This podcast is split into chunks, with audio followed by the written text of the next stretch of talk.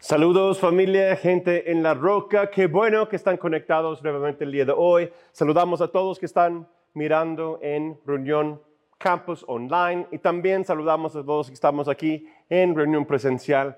Dios está haciendo cosas grandes. Estamos hoy de celebración. Domingo, amo mi iglesia. Estamos lanzando una nueva serie. Pero primero queremos dar gracias a Dios y dar felicitaciones a todos aquellos que están tomando decisión de bautizarse en agua. Amén. Damos gracias a Dios por cada uno de ustedes que siguen avanzando, sigue buscando al Señor. Aquí estamos para ayudar a cada uno de ustedes. Damos un fuerte, fuerte abrazo y los queremos mucho. Pues Dios está haciendo cosas grandes. Desde eh, hace unas semanas que el equipo de evangelismo salimos a las calles, tengo muy presente varias cosas en mi corazón, que, que hay personas que no han escuchado de las buenas nuevas personas que no han escuchado lo que Jesús ha hecho por ellos. Y eso me hace recordar lo que estamos llamados a hacer este año. Vamos ya casi al cierre del año y estamos entrando a esta nueva serie que se va con la visión 2023. Vayan y hagan discípulos, dice Jesús. Acompáñenme a Mateo 28, 18 al 20. Y Jesús se acercó y les dijo, toda autoridad me ha sido dada en el cielo y en la tierra. Por tanto, vayan y hagan discípulos en todas las naciones y bautícenlos en el nombre del Padre y del Hijo y del Espíritu Santo. Enséñenles a cumplir todas las cosas que les he mandado y yo estaré con ustedes todos los días hasta el fin del mundo. Y todos que están de acuerdo decimos, amén, amén.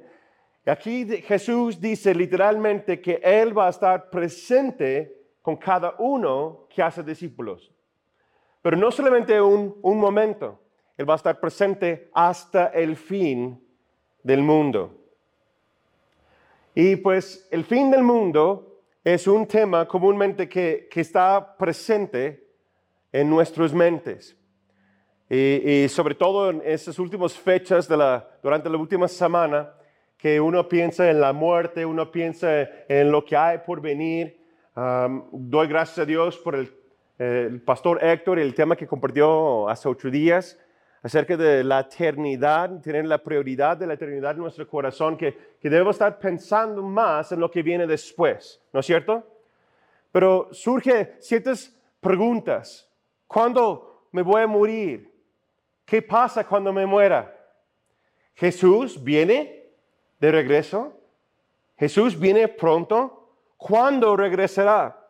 ¿Qué pasará en los últimos tiempos? ¿Cómo será y cómo es el fin del mundo?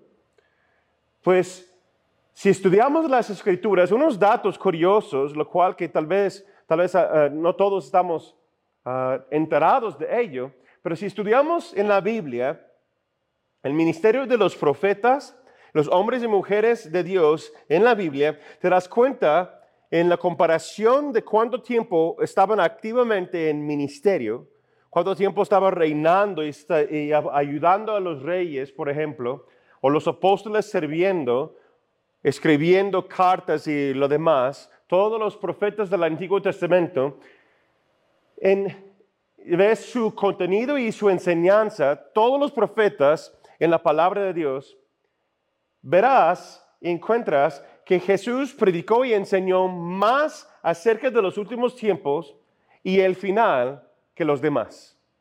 Incluso Jesús habló más acerca del diablo que cualquier otro profeta o maestro. Interesante, ¿no es cierto?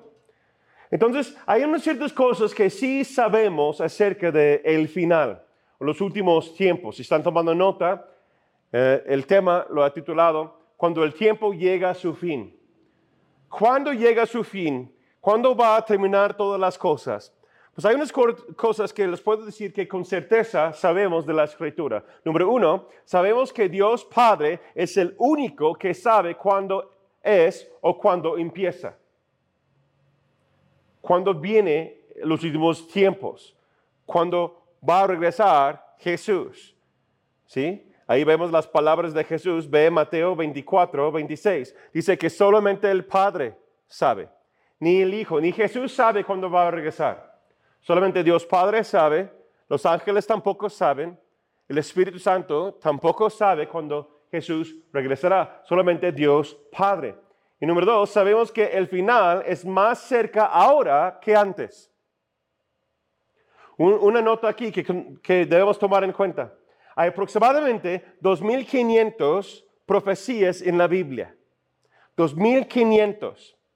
Y si vemos, los historiadores nos han enseñado y otros teólogos nos han enseñado y nos han mostrado, y no tengo tiempo claramente para hablar de cada uno de ellos, pero 2.000 de esas profecías se han cumplido al 100% y se ha dicho o se fue hecho exactamente como está escrito. Las probabilidades que una profecía se cumple son extraordinarios. Dos mil profecías se ha terminado. Los últimos 500, del cual que, falta eh, terminar, habla de el fin, el final o los últimos días. Entonces ya estamos muy cerca que la palabra profética se termina y se cumple cada palabra. ¿Cómo es posible todo eso? Pues porque Jesús mismo ha hecho la obra. Vea lo que dice Apocalipsis 19, versículo 10. Voy a leer la última parte del versículo. Pues el testimonio de Jesús es el espíritu de la profecía. El testimonio de Jesús es el espíritu de la profecía. Hay personas que no abrazan palabra profética, hay, personas que, no les gusta leer el libro de Apocalipsis o de Daniel y las cosas que, que va a pasar, pero tenemos ciertas promesas, tenemos ciertas cosas que están ah, seguros que los tiempos de Dios ya están aquí. Porque las profecías han sido cumplidas. Y es el testimonio de que Jesús es el Hijo de Dios. Y que Jesús sí va a regresar. Porque todas las cosas que habla de los últimos tiempos y las profecías que Jesús ha dado acerca de sí mismo, acerca del fin, solamente estamos esperando los últimos profecías en el tiempo, línea de tiempo profético. ¿Por qué? Porque cada uno de ellos, de las profecías que se ha cumplido, nos da el testimonio que Jesús es quien dijo quién es y los demás pasarán. Pero quiero compartir unos, unas pruebas de los últimos días y tiempos, unos ejemplos bíblicamente, no tengo tiempo para leer todas, pero quiero darte tres eh, y unos versículos. a Toma una nota porque eh, sería padrísimo que, que, tú vas haciendo un estudio entre semana con los versículos que voy a compartir, porque es muy importante que vemos todo el panorama de esas cosas. ¿Ok? Porque la promesa de Jesús es que Él dice que va a estar con nosotros hasta el fin del mundo. Entonces, la gran pregunta es, ¿cuándo pasará el final y cuándo es el final de los tiempos? Hay unas pruebas que sí estamos en los últimos días profecías que ha sido cumplido. El primero es el derrame del Espíritu Santo. Dice Joel 2.28, él profetizó que el Espíritu de Dios va a caer y va a venir a esa tierra y va a bautizar con la plenitud de Dios a toda carne. Y que nuestros hijos y nuestras hijas, nuestros hijos y nuestras hijas profetizarán que literalmente la palabra en hebreo y después la palabra en griego profetizarán, quiere decir predicar, animar, exhortar para que caminen en las cosas de Dios y reciban salvación. Joel fue escrito más o menos 350 antes de Cristo, el año 350 antes de Cristo, y se cumplió 10 días aproximadamente después de que Jesús regresó al cielo. Puedes leerlo, estudiarlo en Hechos capítulo 2. ¿Ok? El derrame del Espíritu Santo. Ya Él está aquí hasta la fecha, el día de hoy. Y después vemos una profecía, hay muchas profecías acerca de ello, pero yo les invito a que puedan estudiar en el libro de Ezequiel que Israel nació como nación y restableció las cosas como orden bíblico cuando se entregó y regresó Jerusalén a los judíos. Lee lo que dice Ezequiel 36, 24 36, 25 al 26 y 37, 6 al 11. específicamente estudia también lo que dice Jesús en Mateo 24, 32 y Lucas 21, 12 al 24. Jesús habla específicamente de esas cosas que para él y en su época que van a pasar. Era algo hacia el futuro, pero para nosotros ahora es algo que ya ha pasado y se cumplió en 1948. Israel fue establecido, nació como dice, de la higuera va a nacer y va a brotar fruto. En 1948 Israel nació como nación cumpliendo la profecía de Jesús, pero no solamente eso, que hay una marca de cuando empiezan los últimos tiempos. Lee lo que dice en Lucas 21, ¿ok? Les voy a decir exactamente cuando la fecha fue que inició el final de los tiempos, de acuerdo a las palabras de Jesús y la escritura. Y la historia nos enseñó ¿Sabes cuándo fue? Que fue junio de 1967. 1967, junio de 1967. Y marcó, es cuando Jerusalén se regresó a los judíos cumpliendo con la profecía de Jesús. Y Jesús dijo, esta generación no pasará. Todo lo demás se puede pasar pero esta generación no pasará. Y después dice, y mi palabra no pasará. Es como un sello que lo que Él está diciendo va a ser. Entonces, no para meternos en detalles, porque ninguno de nosotros sabemos cuándo Jesús va a regresar, pero lo que sí sabemos es que la Biblia, en la línea de los tiempos proféticos, la línea de tiempo del fin del mundo, ya estamos en los últimos tiempos. Y la generación de 1967, si tú naciste en 1967 o después, como su servidor, voy a compartir mi edad, yo nací en el 82, ¿ok? Dice, esta generación no pasará. O sea, es muy probable y bíblicamente podemos estar seguros, y yo creo con todo mi corazón, que esta generación, nuestra generación, los que nacieron después de 67 en adelante hasta la fecha, nosotros, esta generación, no pasará. Y varios historiadores y teólogos, ah, si tú estudias cuánto es una generación, cuántos años, estaba platicando con el maestro Milton también, que es maestro en nuestro instituto bíblico. Hemos platicado ese tema muchas, muchas veces. Entonces, hay dos, hay dos teorías, hay dos campos de pensamiento. Uno dice que una generación son 40 años, conforme a, lo que pasó este, Israel en el desierto y otros dicen que son 80 años. Entonces vamos a ponerle a lo más, ¿verdad? Por mínimo vamos a ver que puede estar entre 40 y 80 años una generación y que cada persona va a seguir hasta el último de esta generación. Vamos a ponerle 80 años a partir de 9, 1967. Estamos llegando más o menos a 2045, 2047. Muy curioso, ¿no es cierto? Ahora, no estoy diciendo que Jesús va a regresar en este, año, en este año, pero a partir de esas fechas inicia los últimos tiempos, bíblicamente hablando, como Jesús está hablando. Y otra profecía, otras cosas que nos menciona Jesús. Vemos los señales de los tiempos. Estudia nuevamente Mateo 24 y Lucas 21, específicamente versículos 8 al 11 y 12 al 24, como ya lo mencioné. Y hemos visto eso en los últimos 10 años. Los últimos 10 años hemos visto que esas palabras de Jesús, tal cual Él lo mencionó y tal cual como Él lo dijo, está pasando ahora. Está pasando ahora. Que hay guerras, rumores de guerras. Las, las personas se enfrían su corazón hacia las cosas de Dios. Nación contra nación y Jerusalén se ha rodeado de enemigos. Está pasando actualmente, hace las últimas semanas, último mes. ¿Ok? Los señales de los tiempos, que, que la luna se va oscure, eh, oscure, y la luna y el sol se combinan y hace un, un, uno que se parece como de sangre, que las personas están con conflicto y mayor estrés, hay mayor uh, personas que, que están atrapados, que están este, encarcelados por causa de fe. Personas que están muriendo ahora más por sus fe. Pero aparte de eso, que hay más personas que están entregando sus vidas a Cristo más que cualquier otra generación. Entonces tenemos que entender algo. Lo que quiero animar es que ven eso, que la palabra de Dios ha sido cumplido y se cumplirá. Amén. Tenemos que tener la certeza que Jesús es quien dijo quién es, porque las profecías han sido cumplidas y falta solamente unos cuantos 500 profecías más. A lo largo de los tiempos no es mucho. Entonces, algo que tenemos que entender, bíblicamente hablando, en la línea de tiempo profético, ninguna generación ha vivido o ha visto lo que es lo que está pasando actualmente en nuestra generación.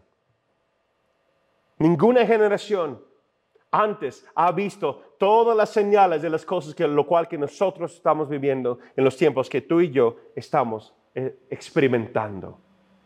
Unos dicen, ay, qué miedo, pero otros dicen, qué emoción. Yo soy uno que dice, qué emoción.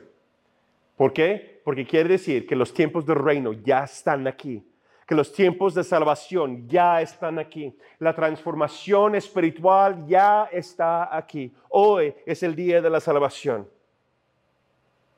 Lo que sí sabemos acerca del final, número tres, es que sabemos que el final afectará a todos, sin importar su credo, su raza, estadio económico o nivel de espiritualidad, o puedes decir religiosidad. ¿sí? Unos van a experimentarlo de manera negativa, van a estar lejos de Dios, y otras personas van a experimentarlo por la manera positiva, que van a estar cerca a Dios. Pero algo que tenemos que entender tú y yo, por eso debe ser un empuje dentro de nosotros, estadísticamente hablando, bíblicamente hablando. Jesús mismo lo dijo. Y Él nos enseña que la mayoría de las personas no pasarán la eternidad con Dios. Ay, pastor, eso es muy duro.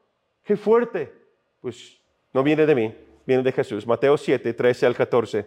Entren por la puerta estrecha, porque ancha es la puerta y espacioso el camino que lleva a la perdición. Y muchos son los que entran por ella. Pero estrecha es la puerta y angosto el camino que lleva a la vida. Y pocos son los que lo encuentran. Entonces, eres muy bendecido si has encontrado el camino de Jesús el camino que va a la vida. Ahora, ¿quiere decir que ya todo ha pasado? No.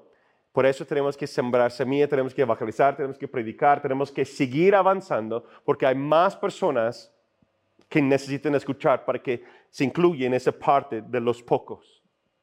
Hay muchos, muchos que no lo van a escuchar, no lo van a encontrar, pero los pocos que son de Dios, que aún falta que sean personas que forman parte de esta categoría de, los pocos.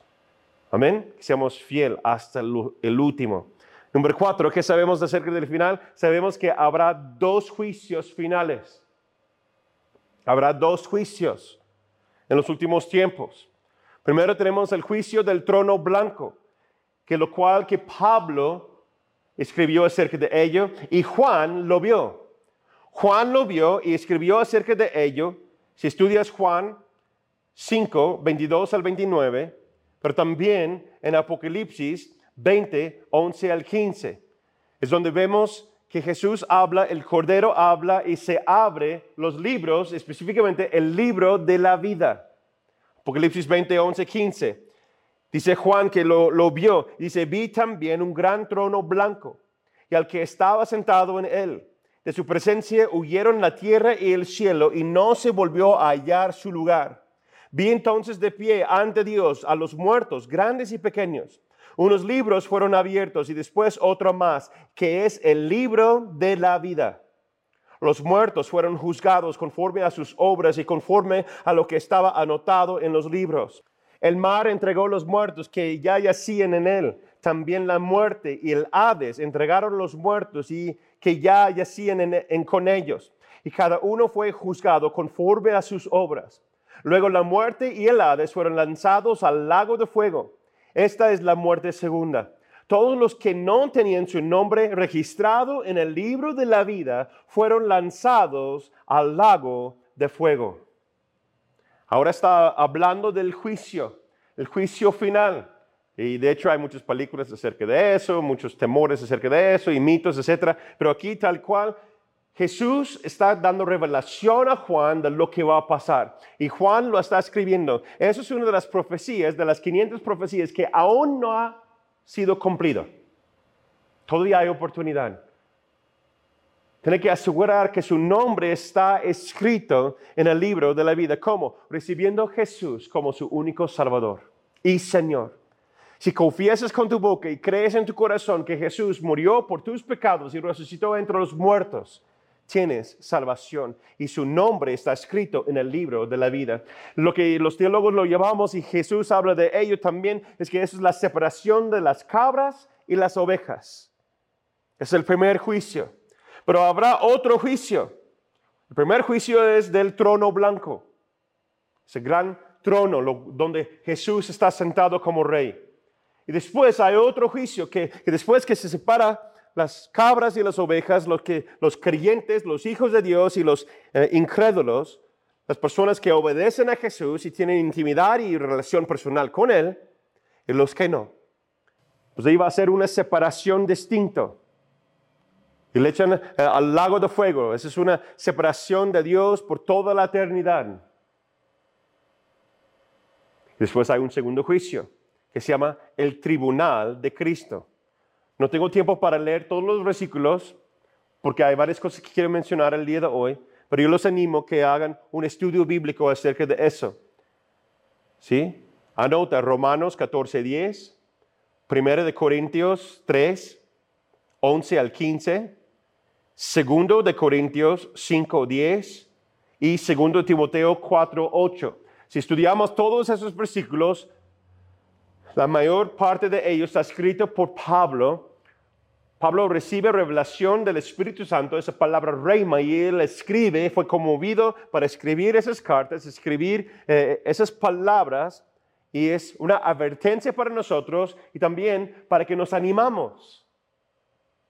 Muchas veces creemos que el juicio o el final es algo que, es terrible. De hecho, la palabra terrible en el Antiguo Testamento, que hablando del juicio final, ese gran día terrible, quiere decir asombroso, lleno de poder, la potestad de Dios, la gloria de Dios. Asombroso y terrible, comúnmente son dos palabras relacionadas siempre cuando estamos hablando de esas cosas. Entonces, no debemos tener miedo, sino debe darnos ánimo si somos de Cristo. Amén. Si no eres de Cristo, pues causa un poco de miedo en tu corazón para arreglar nuestras vidas ante Él. Entonces Jesús como rey dice que Dios Padre no va a hacer estos juicios, sino va a ser el, el único que es digno de abrir los sellos y abrir los libros, dice los ángeles. Los ángeles están cantando y proclamando en los cielos, ¿quién es digno de ellos? Solamente el Cordero que fue molido por las transgresiones de la humanidad. El resucitado, el que tiene nombre sobre todo nombre, es Alfa y Omega, principio y el fin, Rey de reyes, Señor de señores, que es Jesucristo mismo, el único Hijo de Dios. Y Él tiene la autoridad y va a tener los libros y Él va a hacer juicio sobre ello. Jesús como Rey juzgará a todo hijo, todo hija de Dios por lo que fueron llamados de hacer. No tengo tiempo para explicar todo, pero siempre lo he explicado a mis hijos de esta forma. Dice que los libros fueron abiertos y también otro libro que es el libro de la vida. Yo lo veo de esta forma. Hay un libro que tiene tu nombre en la biblioteca del cielo. Y tú tienes un libro que estás escribiendo y yo también. Yo estoy escribiendo mi historia, mi testimonio, todo lo que yo he hecho o lo que no ha hecho en mi vida. Pero Dios tiene una versión perfecta que tiene tu nombre en ello, lo cual que Él anheló y fuiste llamado para cumplir y obrar y vivir ciertas cosas. Y para vivir y no vivir ciertas cosas. Es la versión perfecta, lo cual que tiene Dios su voluntad perfecta para tu vida. Entonces, así es como lo he explicado a mis hijos cuando eran niños chiquitos que Dios va a traer los libros, tú y yo vamos a llevar lo nuestro, lo que tú y yo escribimos. Y los libros de Dios sean abiertos. Y va a comparar las dos versiones. La de Él es ley. La de nosotros es lo que tratamos de hacer, ¿no? Conforme a su palabra, conforme a nuestra obediencia. Y se va a hacer comparación, ¿sí? Los premios son coronas. Y dice que después se pone todo en el altar de Dios, o sea, nuestro libro, nuestro testimonio se pone en el altar de Dios y está comprobado y puesto a prueba por fuego santo. Y todas las cosas que no funcionó, todas las cosas que no sirvió, lo cual que Dios nunca nos ha llamado a hacer, se queman. Y lo puro, el llamado de Dios, la obediencia pura, la motivación sincera, se queda en el altar y se transforman en coronas. Y hablamos de eso en nuestro discipulado, en las 25 lecciones, el juicio final, cada una de las coronas. Tenemos clases en, específicamente acerca de ellos. Y esas cosas se entregan y dan como alabanza al Cordero, el Hijo de Dios. Pero toda la base eh, se basa en eso. Este juicio dependerá de lo que tú puedes dar a Jesús. ¿Qué vas a dar a Jesús? Necesitamos entender que hay un final y ya estamos en los últimos tiempos, yo creo, y Dios va a mandar a su Hijo en un momento. Jesús mismo dice, y cuando empieza, empieza que vengo pronto. Que no es pronto de, de luego, luego, es pronto que cuando inicia, empieza rápido. Muchas cosas están empezando y se mueven más rápido, más rápido, más rápido, más rápido. ¿Ok? es la importancia. ¿Por qué es tan importante el final? ¿Por qué, es, ¿Por qué vamos a buscar eso? ¿Por qué estamos estudiando eso? ¿Por qué estamos viéndolo como iglesia? Porque uno, Jesús dijo que estará con nosotros hasta el fin del mundo. Entonces, para saber cuándo es el fin del mundo, pero ¿por qué necesitamos buscar revelación acerca del final? Número uno, para que te da paz. Paz. No hay temor de la muerte, esto nos enseña Pablo. No hay temor de lo que viene después de esta vida porque sabemos que nuestro futuro está seguro, está en las manos de Cristo Jesús. No voy a temor, voy a tener temor acerca del fin o el fin del mundo porque yo sé de qué lado estoy y quién tiene mi futuro en sus manos. ¿Tenemos confianza en eso, hermanos? Amén. Que yo no voy a tener temor o inquietud, yo puedo tener paz porque mis pies están en la roca y yo sigo a Jesucristo. ¿Cómo está tu relación personal con Él? ¿Por qué vamos a estudiar los últimos tiempos y el fin de las cosas? Porque también hay gran bendición. Vea lo que dice Isaías 30, versículo 18. Y también Pablo escribe a, escribe a, Timoteo en 2 Timoteo 4, 8. Dice, hay una bendición para aquellos que se alegra su venida. Los que están esperando activamente viviendo conforme a lo eterno, como nos enseñó Pastor Héctor la semana pasada, van a tener bendición en su vida. Y Isaías dice que hay una bendición de Dios para aquellos que están buscando Él. Y a otra parte también de Apocalipsis más adelante dice que es una bendición a aquellos que estudien y reciben la palabra profética del libro de Apocalipsis. Lo estudien y lo reciben y creen en ello. No sé si a ti te ha pasado, pero cuando, cuando ves una película de suspenso o, un misterio, no sé si has visto una película donde, donde los, parece que los malos están ganando. ¿No hay cierta como frustración que hay en tu corazón mientras que estás viendo una, una película así? O una historia así, o estás leyendo una novela que se trata de algo así, que las personas están avanzando y los buenos van mal, mal, mal, mal, mal, y, y, los malos están ganando y están, están eh, haciendo trampa, y están saliendo con lo suyo. Y, y, no me gusta para nada las películas que terminan así. Y digo, ah, ¿por qué estoy viendo eso? ¿No? ¿No te frustra eso? A mí me da mucho gusto, y escucho feo, pero a mí me da mucho gusto cuando los malos pierden. Incluso cuando ves una película hay una cierta sensación, puede ser un poquito abierto contigo, una aún incluso eh, si los malos mueren. Oye, pastor, qué malo eres. Pero es un cierto justicia, ¿no es cierto?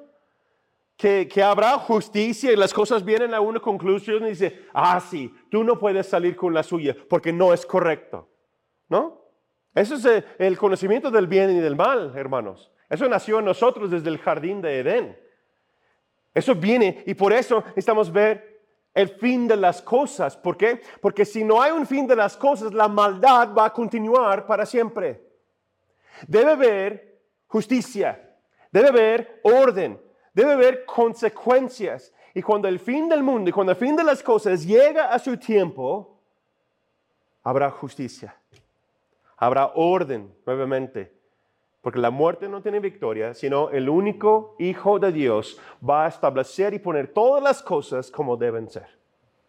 Eso me da paz. Eso es gran bendición, porque va a dar una, una sensación de todo fue ya realizado, ya se realizó, ya se hizo. Ah, qué bien. Ahora podemos pagar la tele y ya, porque la película ya está muy bien. O sea, así es la vida, así es la eternidad. Por eso necesitamos esperar y ver el fin de los tiempos, porque Jesús nos ha dicho, y yo estaré con ustedes hasta el fin del mundo. Esa es la promesa, lo cual que Jesús nos ha dado. Nos ha dado esa promesa, que podemos seguir con Él hasta el fin del mundo y nada nos pasará si seguimos con Él. Es como cuando llega, llega el, gran, gran personaje de la película y todo va mal y va a uno y le dice, sígueme si quieres vivir. ¿No? Ven conmigo si quieres seguir con vida. Es Jesús diciéndonos, estudia los últimos tiempos, estar despiertos, ansiosos, buscando, anhelando su regreso, haciendo lo que deben hacer, porque yo vengo pronto. Las cosas, yo estaré con ustedes. Él está diciendo, sígueme, ven conmigo si quieres vivir. ¡Wow! Qué emoción, ¿verdad? Bueno, entonces los últimos minutos que tengo con ustedes el día de hoy, quiero, quiero cerrar con, con esto y, y cómo podemos estar preparados entonces para el final. ¿Cómo podemos estar preparados para el final? ¿Qué es lo que tú y yo debemos hacer hasta que Cristo regrese? ¿Okay? Jesús profetizó nos ha dicho que el final vendrá. Hemos visto históricamente, bíblicamente, y yo creo, estamos viviendo en los últimos tiempos. No estamos en el último días pero estamos en los últimos tiempos. Tenemos que estar preparados. Estamos viviendo ahora en esos tiempos proféticos. Entonces, ¿qué debemos hacer entonces? Número uno, toma nota porque es muy importante. Número uno, sigue orando. Sigue orando. Primera de Tesalonicenses 5, 16, 17 dice, orar sin cesar. Seguir orando, seguir intercediendo, Sigue en intercesión, buscando el rostro de Dios, orando por tu vida, orando por tus vecinos, orando por tu ciudad, que te pones en la brecha y sigues orando por los demás, primero por su salvación, segundo por su sanidad. Y dice Santiago 5:16, si alguien está enfermo, oren unos por los otros. Y más adelante Santiago dice, hasta que Cristo regrese, seguimos bendiciendo, seguimos avanzando, seguimos orando. Dice Pablo, orar sin cesar, no terminas de orar, no pierdes la fe. Más oscuro se ponen las cosas, más debes estar orando. Escuché un testimonio hace años que un hermano estaba pasando por situación muy difícil. Dijo, ¿qué tengo que hacer? ¿Qué tengo que hacer? Pues vamos a orar. Y respondió, dice, ha llegado a eso. la oración debe ser tu primer arma. La oración debe ser tu primer eh, respuesta en cualquier momento. Si las cosas van bien, orar. Si las cosas van mal, orar.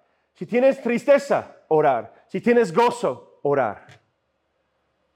¿Sí me explico? La oración es vida. La palabra de Dios y la oración va mano a mano. Número dos, sigue buscando. Mateo 7, 7 al 8 dice, piden y se les dará, busquen y encontrarán, llamen y se les abrirá. Porque todo aquel que pide, recibe, y el que busca, encuentra, y al que llama, se le abre. Sigue buscando a Dios, sigue pidiendo a Dios, sigue siguiendo a Dios Solamente es tu relación con Él que vas a llevar a la eternidad. Así me enseñó mi papá desde pequeño. La única cosa que vas a llevar la eternidad es tu relación con Dios o la falta de, y tu relación con los demás o la falta de. Es lo único que vamos a llevar. Nuestra relación con Cristo y nuestra relación con otras personas. Como hemos visto, el último tema que compartí con, con la iglesia era la iglesia. Es el pacto, es un pacto eterno.